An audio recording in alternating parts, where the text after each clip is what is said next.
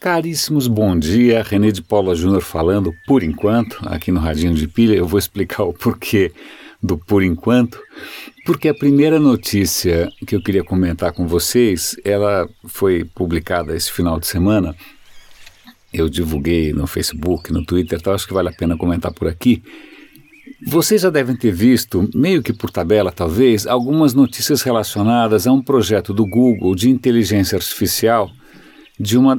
O Google fez agora, ele, ele virou um guarda-chuva para várias empresinhas. Uma das empresas é a AlphaGo e eles têm um, processo de inteligência artificial chamado Deep Learning, que é que está só conquistando louros e, e prêmios.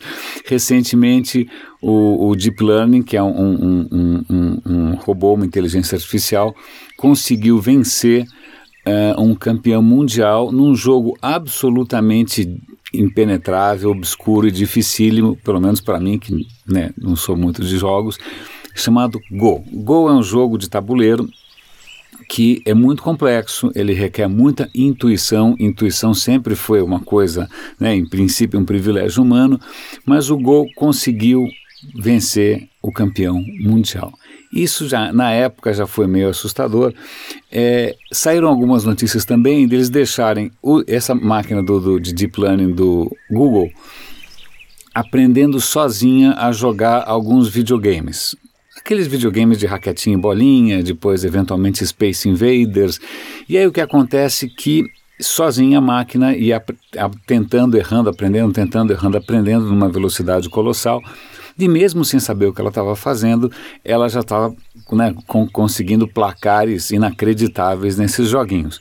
Pois bem, é, essa inteligência artificial do Google, que é, meio que aprende sozinha, né, em cima de um pacote de informações que você dá para ela, acaba de é, fazer mais duas proezas. A primeira delas, e isso explica a brincadeira no começo aqui desse programa, é sintetizar a voz humana. Você tinha até então algumas técnicas para sintetizar a voz humana. A técnica paramétrica, a técnica, sei lá o que lá, de concatenação, todas com resultado meia boca, né? Se você pensa na voz do seu GPS, na voz do Google Maps, na voz do Siri, quando você manda o teu telefone ler um texto em voz alta, a voz é sempre meio artificial tá? porque ela usava ou a técnica paramétrica ou a técnica de concatenação.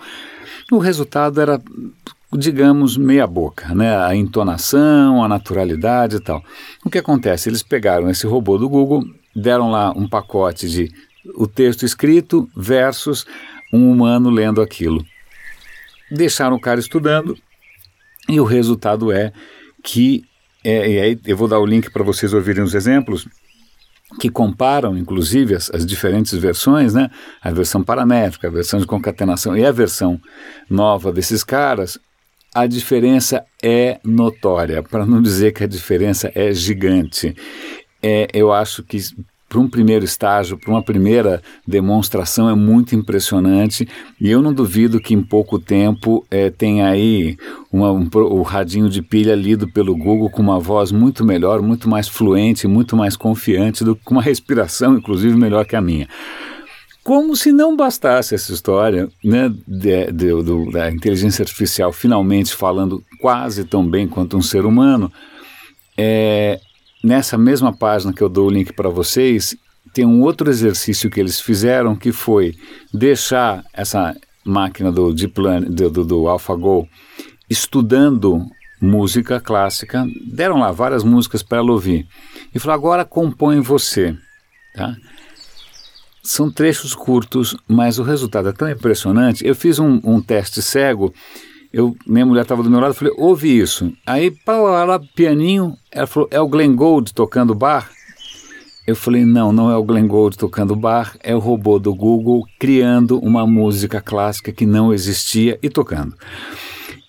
Isso também é bem assustador, porque, de novo, estamos entrando aqui naquilo que era domínio exclusivo, apanágio, que é uma palavra bonita, apanágio da espécie humana, que é essa capacidade de criar. E você vê que é, sem, sem eu comentar nada, uma pessoa com um ouvido musical bastante apurado achou que fosse um bom pianista tocando uma boa obra. Então isso é meio é, impressionante. Segunda notícia tem a ver com piratas, mas não piratas que fazem vendem o Windows, é, de, é, né, Windows pirateado a 10 reais. Piratas, aqueles piratas na Somália ou na costa da África que sequestram navios. Tem até aquele filme com Tom Hanks, vocês já devem ter visto. O que acontece é que esses piratas da Somália e da costa da África, eles estão indo para o próximo nível. Eles não são bobos nem nada. O que, que eles estão começando a fazer? Eles estão começando a hackear pela internet os sistemas dos navios, que obviamente são inseguros, são antigos, são desatualizados, não tem nenhuma precaução de segurança, para saber o que, que o navio está levando. Então, quando o cara aborda um navio, ele já sabe não só tudo que tem, como quais são os containers, os códigos de barras, o cara já chega sabendo. Então, ele realmente está pirateando digitalmente, é, além de ser um pirata é, bastante perigoso. Para completar a história, a coisa vai mais longe ainda, esses piratas agora estão usando drones. Observe, drones, eles lançam um drone para que sobrevoar o navio e ver se o navio, por acaso, está sendo seguido por uma escolta. Então você veja que aquele filme do Tom Hanks vai ter que ser refeito, porque ali você percebe que era um bando de pirata pé de chinelo, que o máximo que os caras tinham era um AK-47. Agora os caras não só hackeiam os sistemas, como usam drones para sobrevoar essa zona toda. Por último, só para encerrar, é uma dica é, que para mim foi bastante é, educativa, foi bastante é, instrutiva, que é um vídeo de um canal que eu gosto bastante no YouTube, em que ele tenta explicar por que, que até hoje a gente não achou a cura para o câncer. Se você me perguntasse isso, eu ia ficar hum, pensando tal, mas o, o vídeo é bem instrutivo porque ele mostra basicamente a, né, câncer, o câncer, embora ele se baseie em dois tipos de, de, mutação, né, de erros né, no código, a gente é feito de código, alguns erros de código é, é, causam mutações bastante danosas. E uma delas, que é comum a muitos tumores, é uma mutação que é, dentro de toda a célula tem lá um, um, um pedaço de código que fala para ela crescer e se multiplicar. Isso só é usado, convenhamos, em poucas circunstâncias. Né? É quando você está crescendo, quando você é uma criança, quando você é um feto, sei lá eu. Ou então em algumas partes do seu corpo, como por exemplo o cabelo, como por exemplo o interior do seu aparelho digestivo. Porque o aparelho digestivo tem que estar tá sempre né, se, é, repondo as células que ele perde. O que acontece? Se uma célula comum é, dispara esse processo, ela começa a se multiplicar sem parar. Para piorar, uma outra mutação possível é aqui ligada à destruição da célula. Né? A célula, em princípio, ela deveria obedecer um comando. Ó, oh, meu, você espanou, você surtou, é, por favor, morra. Né? Se isso não estiver funcionando, ela vai desobedecer as instruções do corpo e vai realmente sair fora de controle. Mas, na verdade, não são só essas duas mutações a quantidade de coisas que podem dar errado é colossal. É, normalmente você não tem um só gene que causa o tumor, na verdade é uma combinação de muitos, né? É, nunca é um gene só. Se fosse um gene só, talvez a gente já tivesse descoberto, mas é mais de um. Então todos os tumores são muito singulares, as, as possibilidades são inúmeras.